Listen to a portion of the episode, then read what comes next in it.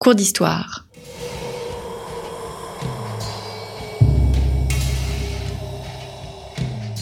Une émission de la rédaction de Storia Voce.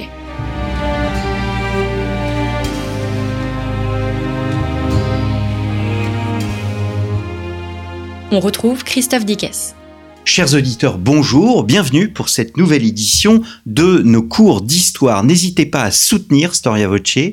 Euh, cette émission a été enregistrée grâce au soutien d'une association, l'association euh, Outre-mer Développement, mais vous-même, vous pouvez soutenir nos émissions tout simplement en faisant un don. Euh, à partir de notre site internet Soutenez Storia Voce, donc à partir de notre page d'accueil de notre site. Vous recevrez en faisant un don, vous recevrez un livre de votre choix grâce à un de nos partenaires, les éditions Fayard, les éditions Talendier et enfin les éditions Perrin. Nous avons entamé la semaine dernière une réflexion sur la colonisation à l'époque moderne et réfléchir sur la colonisation à l'époque moderne, c'est aussi euh, traiter de la question de l'esclavage. Frédéric Régent, bonjour.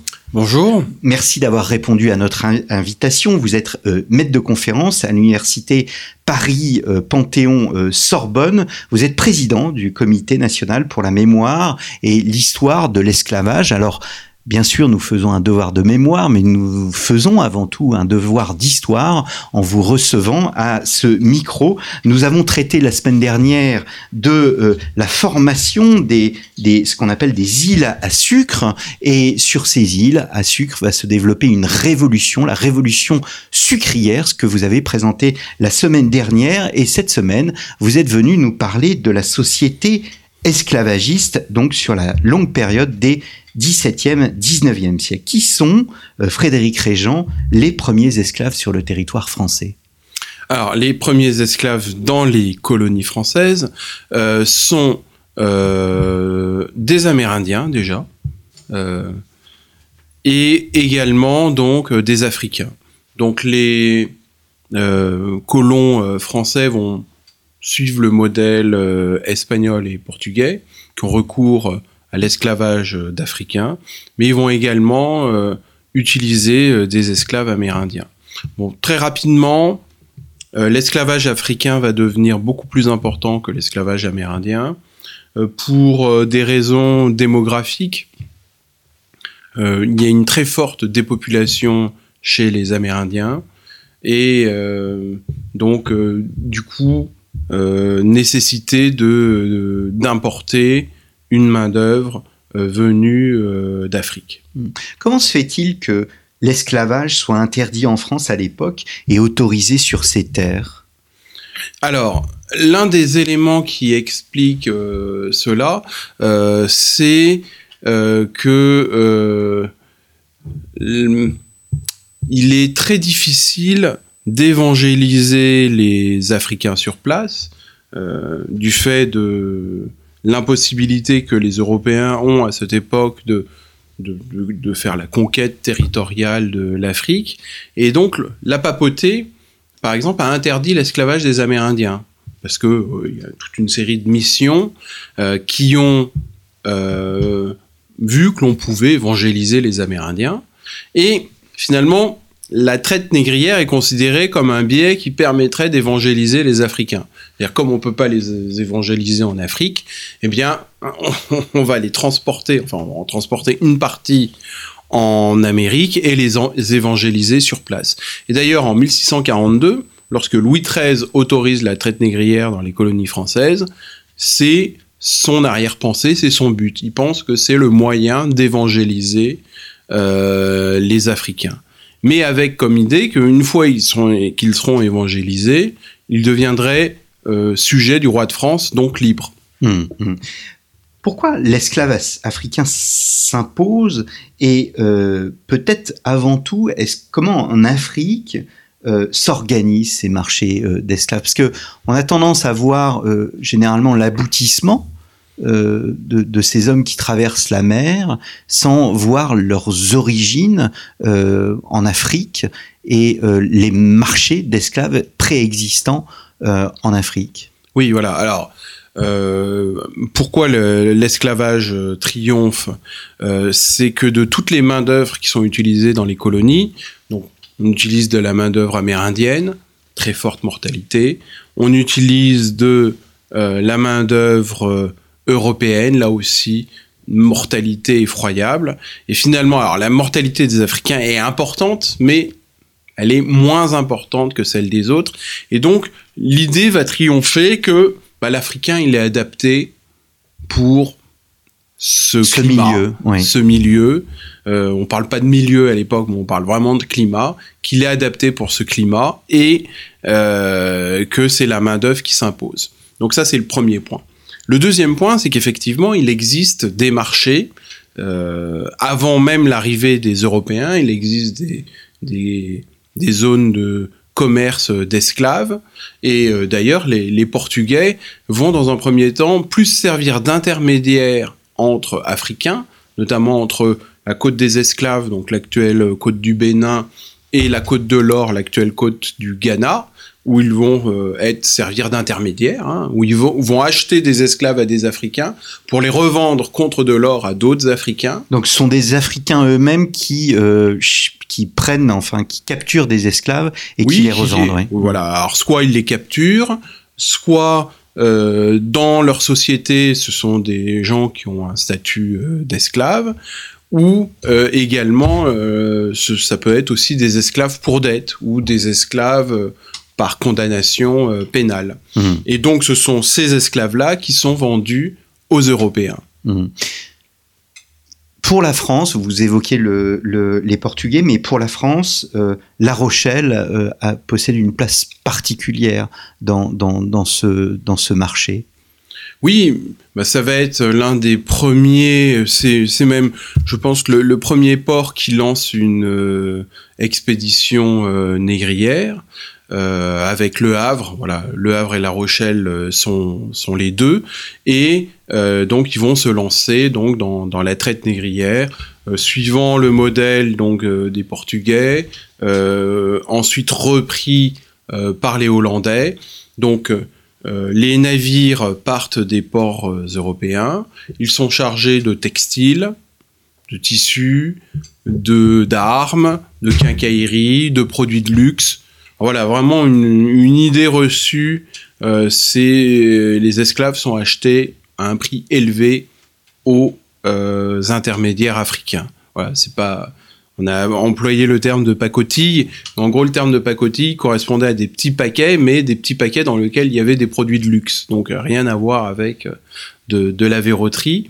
Et ensuite, ces esclaves, une fois, et aussi beaucoup d'armes. Hein. Ce qu'il faut voir, c'est par exemple au milieu du XVIIIe siècle, un esclave est échangé contre un fusil.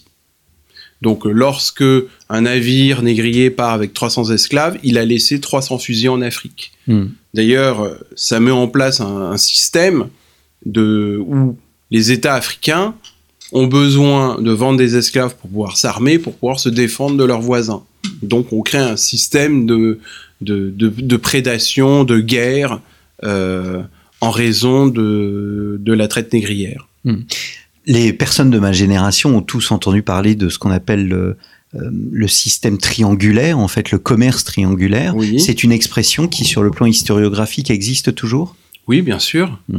Oui, parce que donc, euh, j'ai déjà la, la premier, le, le, premier côté du triangle, c'est d'Europe en Afrique. Ensuite, euh, d'Afrique en Amérique, euh, ce sont donc euh, c'est le transport des esclaves. Et puis, débarquer en Amérique, euh, les navires sont chargés de produits euh, tropicaux comme euh, le sucre, le café, mmh. l'indigo qui est un colorant, le cacao. Mmh. Voilà. Alors maintenant, la seule chose qu'il faut nuancer, c'est que il existe aussi un très fort commerce en droiture, c'est-à-dire des navires qui partent avec du vin, de la farine, de la quincaillerie de Bordeaux, par exemple, pour aller en Guadeloupe et qui reviennent avec du sucre et du café. Mm. C'est-à-dire que tous les navires qui vont vers euh, les Antilles ne sont pas seulement des navires négriers, mm. aussi des navires de commerce. Par exemple, pour Bordeaux, c'est un navire négrier pour dix navires de commerce. Mm. Alors, c'est ça, ça, fait un lien avec ma prochaine question. Sur les effectifs, il est très difficile d'avoir des chiffres où l'historien euh, a, a, en sa possession des, sortes de livres euh, sur euh, le nombre d'esclaves euh, vendus. Oui, alors c'est vraiment un commerce que l'on connaît très bien. Il y a beaucoup d'études. Il y a des études aussi empiriques. Il y a des compilations. Donc il y a une, une base de données qui s'appelle slavevoyages.org qui est vraiment euh, exhaustive euh, là-dessus. Donc c'est quelque chose que l'on connaît bien parce que bah, tout simplement les maisons de commerce avaient des registres de comptes et qui plus est dans le cadre français, la traite négrière était subventionnée. Donc pour chaque esclave importé dans les colonies, il y avait des primes qui étaient données. Donc on a un ensemble de sources qui nous permet de bien connaître, euh, de, de, bien connaître le phénomène. Donc on a une idée à peu près euh, des flux d'esclaves qui ont traversé euh, l'Atlantique. Faut ajouter aussi une traite qui est moins connue, qui est celle en direction de l'île de la Réunion, de, l'île Maurice, euh, qui a existé aussi. Euh, et donc, voilà, les, chiffres sont bien connus. Alors, ce qui est moins connu, enfin, tout simplement, nous n'avons pas les outils de connaissance pour le, le savoir, c'est euh, voilà, sur un esclave qui est euh, vendu à un navire négrier européen, combien en amont sont morts euh, dans les guerres de capture, dans voilà. Donc ça, ça reste mmh. encore. Euh... Mais sur ces deux siècles, il, on, on, dit toujours qu'il y a deux chiffres un peu qui s'opposent. On parle mmh. de 2 millions d'esclaves, d'autres parlent de 6 millions d'esclaves. Ceci sur euh, le 17e, le 18e, le, le 19e siècle, soit soit oui. trois siècles. Alors euh, tout dépend de ce que l'on prend, enfin euh, comme espace. C'est-à-dire en, en, gros le, le chiffre sur toute la période entre euh, 1500 et 1870, euh, c'est 12 environ 12 millions et demi d'esclaves transportés. Mm. Voilà. Euh, pour les colonies françaises, bon, j'avais fait une estimation d'environ 2 millions d'esclaves transportés. Mais il y a les esclaves transportés d'Afrique aux Antilles, par exemple, euh, mais il y a aussi à ceux qui naissent sur place. Hmm. Donc euh, souvent, le, les chiffres qu'on a en tête, c'est uniquement ceux qui sont transportés. Mais il y a aussi tous ceux qui sont nés sur place. Ouais, ouais. Il y a une vie, c'est cette vie voilà. que l'on verra euh, la, la, la, semaine prochaine. Alors, dans, alors il y a naturellement plus d'hommes que, que, de, que de femmes. Dans votre chapitre 3 de votre livre que je n'ai pas encore cité, donc La France et ses esclaves, mais il y a aussi un autre livre incontournable qui est un livre collectif que vous avez écrit avec Gilles Gilda euh, Confier et euh, Bruno Maillard, Libre et sans faire, Paroles d'esclaves français, chez édition, aux éditions euh, Fayard.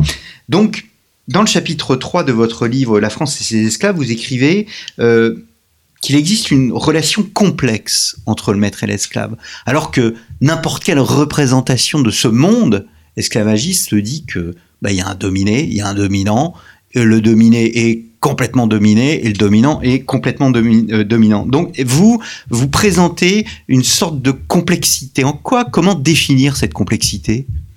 Alors euh, cette complexité peut déjà euh, se définir et, s'expliquer par le fait que si on prend l'exemple d'une plantation de canne à sucre, il y a une centaine d'esclaves.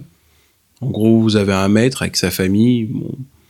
Généralement deux enfants qui ont survécu à toutes les maladies euh, qui euh, pouvaient tuer les gens à l'époque, et puis un économe en face de lui, voilà, il a une majorité, euh, une majorité d'esclaves. Et donc, euh, il est obligé de créer des hiérarchies entre ces esclaves de manière à ce qu'il y ait une chaîne de commandement pour que son autorité puisse se faire. Ce qu'on appellera en entreprise du middle management. Voilà, je connais pas très bien le vocabulaire de l'entreprise, mais ça doit être ça. Et euh, donc il a besoin de commandeurs, il a besoin de... Et puis en plus, il a besoin aussi euh, d'esclaves pour son agrément. Donc des domestiques, des cuisinières, des servantes, des valets, des laquais, des perruquiers, des tailleurs d'habits. Enfin vraiment, on, on... et puis aussi euh, d'ouvriers pour entretenir euh, la plantation, de maçons, charpentiers, forgerons. Voilà, donc, et, et, il va utiliser finalement une, toutes ce, ces qualifications euh, pour mettre un système de domination où il y a des esclaves qui sont avant, avantagés par rapport euh, à d'autres. Et euh, ça va même plus loin, notamment chez les esclaves domestiques femmes, un certain nombre d'entre elles sont carrément les concubines du maître. Et C'est-à-dire qu'il y a un monde et, ça c'est frappant dans votre ouvrage, au début, surtout au début finalement, il y a un métissage. Oui, il y a un métissage très important. Alors, ce métissage a lieu au début, et en fait, il a lieu tout le temps. Tout le temps. Sauf qu'il change de forme. Alors, au début de la colonisation, ce métissage est lié au fait qu'il y a très peu de femmes européennes. Euh, L'autre fois, je, citais l'exemple de ces engagés européens en direction des, Antilles. Euh, à La Rochelle, sur 6200 départs, il n'y a que 40 femmes. Donc ça fait une femme pour 156 hommes. Donc, du coup, on, on voit ça de manière très fréquente. Les premiers propriétaires épousaient des femmes amérindiennes et le plus souvent africaines. Hein, bon, J'avais une toute petite statistique sur 25 propriétaires dans une île de Marie-Galante qui est une dépendance de la Guadeloupe. Seulement 12 sont mariés. Sur ces 12 mariés, il y en a 3 qui sont mariés avec euh, des femmes non européennes. Vous voyez, à, la première génération. Et à la deuxième génération, les enfants des uns épousent euh, les enfants de ceux qui ont eu, euh, voilà, ceux qui sont d'origine européenne. Donc effectivement, il y a un métissage important qui se crée. Mais euh, au début, au XVIIe siècle, le statut, c'est soit on est libre, soit on est euh, esclave. Il n'y a que deux statuts qui existent. Et donc, il n'y a pas tant de... On s'arrête pas sur la couleur de la femme d'un individu. Hmm. Et c'est au XVIIIe siècle que vont se mettre en place des catégories de couleurs. Mais euh, ce que j'ai pu constater dans mes travaux, et notamment dans l'ouvrage Les Maîtres de la Guadeloupe, c'est que finalement, vont être considérés comme blancs beaucoup de ces pionniers qui avaient épousé des femmes de couleur, mais dont les enfants ont épousé des Européens, les petits-enfants des Européens. Puis voilà, au bout de 3-4 générations, ces gens paraissaient blancs et ils ont tous été rangés dans la mmh. catégorie des blancs. Voilà. Mmh. Le, euh, il y a des hommes de couleur qui sont libres, hein, vous, vous leur consacrez tout, tout un chapitre. Euh, est-ce que ces hommes ont-ils eux-mêmes été euh, des, des, des, esclaves et est-ce qu'ils sont euh, vraiment euh, libres? Alors, euh, oui, alors, euh, les, libres de couleur, c'est finalement quelque chose qui va apparaître au XVIIIe siècle. Comme je l'ai indiqué, au XVIIe siècle, on, même dans les registres, hein, on note pas la couleur des gens. Hmm. Au XVIIIe siècle, là, par contre, on euh, note de manière de plus en plus systématique euh, la couleur des individus. Alors, ces euh, libres de couleur, donc, sont soit des enfants de libres de couleur, ou soit des gens qui sont affranchis. Alors, mais si on remonte la chaîne, lorsqu'on a ses parents libres de couleur, il y a bien une génération où on arrive à quelqu'un qui est affranchi. Hmm. Donc euh, voilà, donc c'est des affranchis et des descendants d'affranchis. Hmm. Et alors, ces libres de couleur sont libres, mais euh, ils ne sont pas égaux, n'ont pas les mêmes droits. Alors, après, il faut nuancer. Nous sommes dans une société d'ancien régime où il n'y a pas d'égalité devant la loi. Euh, mais euh, en l'occurrence, dans les colonies, euh, le fait d'être blanc, le fait de, le statut de blanc donne des privilèges, par exemple des certaines exemptions fiscales, des droits, des immunités que les libres de couleur n'ont pas. Mmh. Exemple, Ils ne peuvent pas accéder au même, au voilà. même travail, par exemple. Ils ne peuvent ouais. pas accéder aux mêmes fonctions, peuvent ouais. pas être officiers de milice, officiers de justice, peuvent pas être avocats, peuvent pas être médecins, pharmaciens, armuriers, orfèvres, enfin bref, il y a toute une série euh, d'interdictions. Ils n'ont pas le droit d'être appelés monsieur, ils n'ont pas le droit de porter l'épée. Euh, voilà. Hum. Est-ce que euh, je, je, reviens aux, aux, aux esclaves eux-mêmes. Euh, Est-ce que les maîtres ont un pouvoir absolu? Vous évoquez des, des, relations non en droit, euh, mais dans le cadre, je vous cite, hein, d'une entente tacite. Qu'est-ce que c'est une entente tacite? Euh, Et euh, existe-t-il au fond une condition juridique de l'esclave? Oui, alors il existe une condition juridique de l'esclave qui est définie euh, dans l'édit de mars 1685, dans un certain nombre de règlements euh, et d'ordonnances royales euh, qui vont suivre. Donc, en théorie, le maître n'a pas de pouvoir absolu sur l'esclave. L'édit de mars 1685, qui ensuite va être rebaptisé par des éditeurs parisiens le Code noir, en 1718, eh bien, le maître, il a un pouvoir domestique sur l'esclave, donc il peut le fouetter, il peut l'enchaîner, mais il n'a pas le droit ni de le tuer ni de le mutiler. Ça, c'est le texte, ça, c'est la loi. Alors ensuite, dans la pratique, bah, quand même, le, pouvoir du maître est immense, parce que le maître qui euh, tue un esclave a peu de chances d'être poursuivi. Hmm. Pour une raison assez simple, c'est que dans, un, une très longue période, les esclaves n'ont pas le droit de témoigner contre leur maître. Donc euh, là, euh, un meurtre sans témoin, ou ça débouche pas sur une condamnation. Puis ensuite, la deuxième chose, c'est que les tribunaux sont composés exclusivement de maîtres. Et donc, il y a une solidarité qui existe entre eux. Euh, et, donc voilà, alors il a un pouvoir, et il a un pouvoir qui est très grand. En théorie, ce pouvoir n'est pas absolu. En pratique, il est quasi absolu. Mmh. Mais est-ce qu'un maître euh, a pour avantage de tuer son esclave qui est sa force de, de production au fond? Oui, c'est pas son intérêt. Hmm. Mais euh, tous les actes de la vie d'un individu ne répondent pas uniquement à des intérêts économiques. Et hmm. donc, euh, si vous avez un maître qui est un, euh, un malade mental, il, voilà, hmm. il peut très, il peut encore plus facilement se transformer en serial killer. Hein. On a on a un exemple, euh, j'ai trouvé un exemple d'un maître qui aurait tué 38 de ses 56 esclaves. Donc euh, voilà. Hmm. Alors que signifie justement cette notion d'entente tacite qui est un terme que vous utilisez dans votre livre? Oui. Euh, alors au hasard des documents, une fois je trouve un propriétaire qui indique qu'il doit de l'argent à ses esclaves pour le surtravail qu'il leur a demandé. donc, donc il y a un certain nombre. Alors ensuite, euh, deuxième exemple, euh, les esclaves ne doivent pas travailler le dimanche. Donc ça, c'est dans l'édit de mars 1685, dans le Code noir. Euh, et puis, les maîtres prennent l'habitude de donner le samedi comme jour de congé aux esclaves, leur donnent, leur octroient un lopin de terre, et puis pendant le samedi, ils cultivent ce lopin de terre, et puis ils se nourrissent ou s'en servent comme complément alimentaire.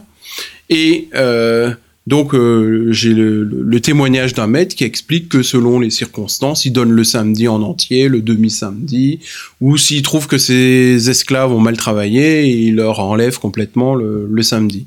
Et donc on le voit, il y a des voilà, il y, a des marges infimes de finalement de négociation entre euh, l'esclave et enfin voilà, le, le maître peut pas tout non plus. Hein. Euh, on a un, exemple, c'est Poyen de Sainte-Marie, qui est un colon et qui donne des conseils à un jeune planteur et il dit bah voilà, il faut euh, voilà, lorsque des esclaves sont en couple, il faut laisser le couple tranquille. Hein. bon, on comprend ce que ça veut dire. voilà, c'est les maîtres vivent quand même aussi dans la terreur des esclaves. Dire, ils ont face à eux une multitude. Ils ont peur des révoltes. Hmm. Ils sont armés. enfin, ils ont des, ils ont des, bah. enfin, ils n'ont pas de fusil, mais en tous les cas, ils ont des machettes. Oui, voilà, les, esclaves ont des coutelas, des sabres, et donc, euh, surtout euh, vu la performance des fusils à l'époque, un fusil, ça rate, euh, ça tire un coup toutes les deux minutes et ça rate une fois sur deux une maison de deux étages à 200 mètres. Mm. Donc euh, voilà. Mais euh, voilà, dans mes travaux, j'ai vraiment insisté là-dessus. C'est les maîtres utilisent les hiérarchies qui existent au sein des esclaves. D'ailleurs, il y a un, auteur qui s'appelle Thibaut de Champvallon, qui est lui-même propriétaire d'esclaves, et qui dit bien souvent, c'est la femme domestique qui est là, qui, qui prévient le maître des complots. Euh, voilà, donc ils utilisent tous les leviers de la hiérarchie. Donc alors, il y a une hiérarchie fonctionnelle, ce que j'expliquais, selon le métier, euh, voilà, domestique, euh, forgeron, charpentier, cultivateur, commandeur, selon aussi la couleur. Donc les esclaves métissés sont avantagés, privilégiés par rapport aux esclaves noirs, mais aussi selon l'origine. C'est-à-dire les esclaves créoles, nés dans l'île, se sentent supérieurs aux esclaves africains. Et donc les maîtres, voilà, euh, manipulent ces divisions pour, euh, bah voilà, c'est vraiment l'adage euh, diviser pour mieux régner. Eh bien, merci euh, beaucoup Frédéric Régent. La France et ses esclaves, mais aussi paru chez Pluriel, mais aussi Libre et sans faire, un livre coédité avec Gilda Confier et Bruno Maillard. Je vous donne rendez-vous la semaine prochaine pour la suite de nos cours d'histoire.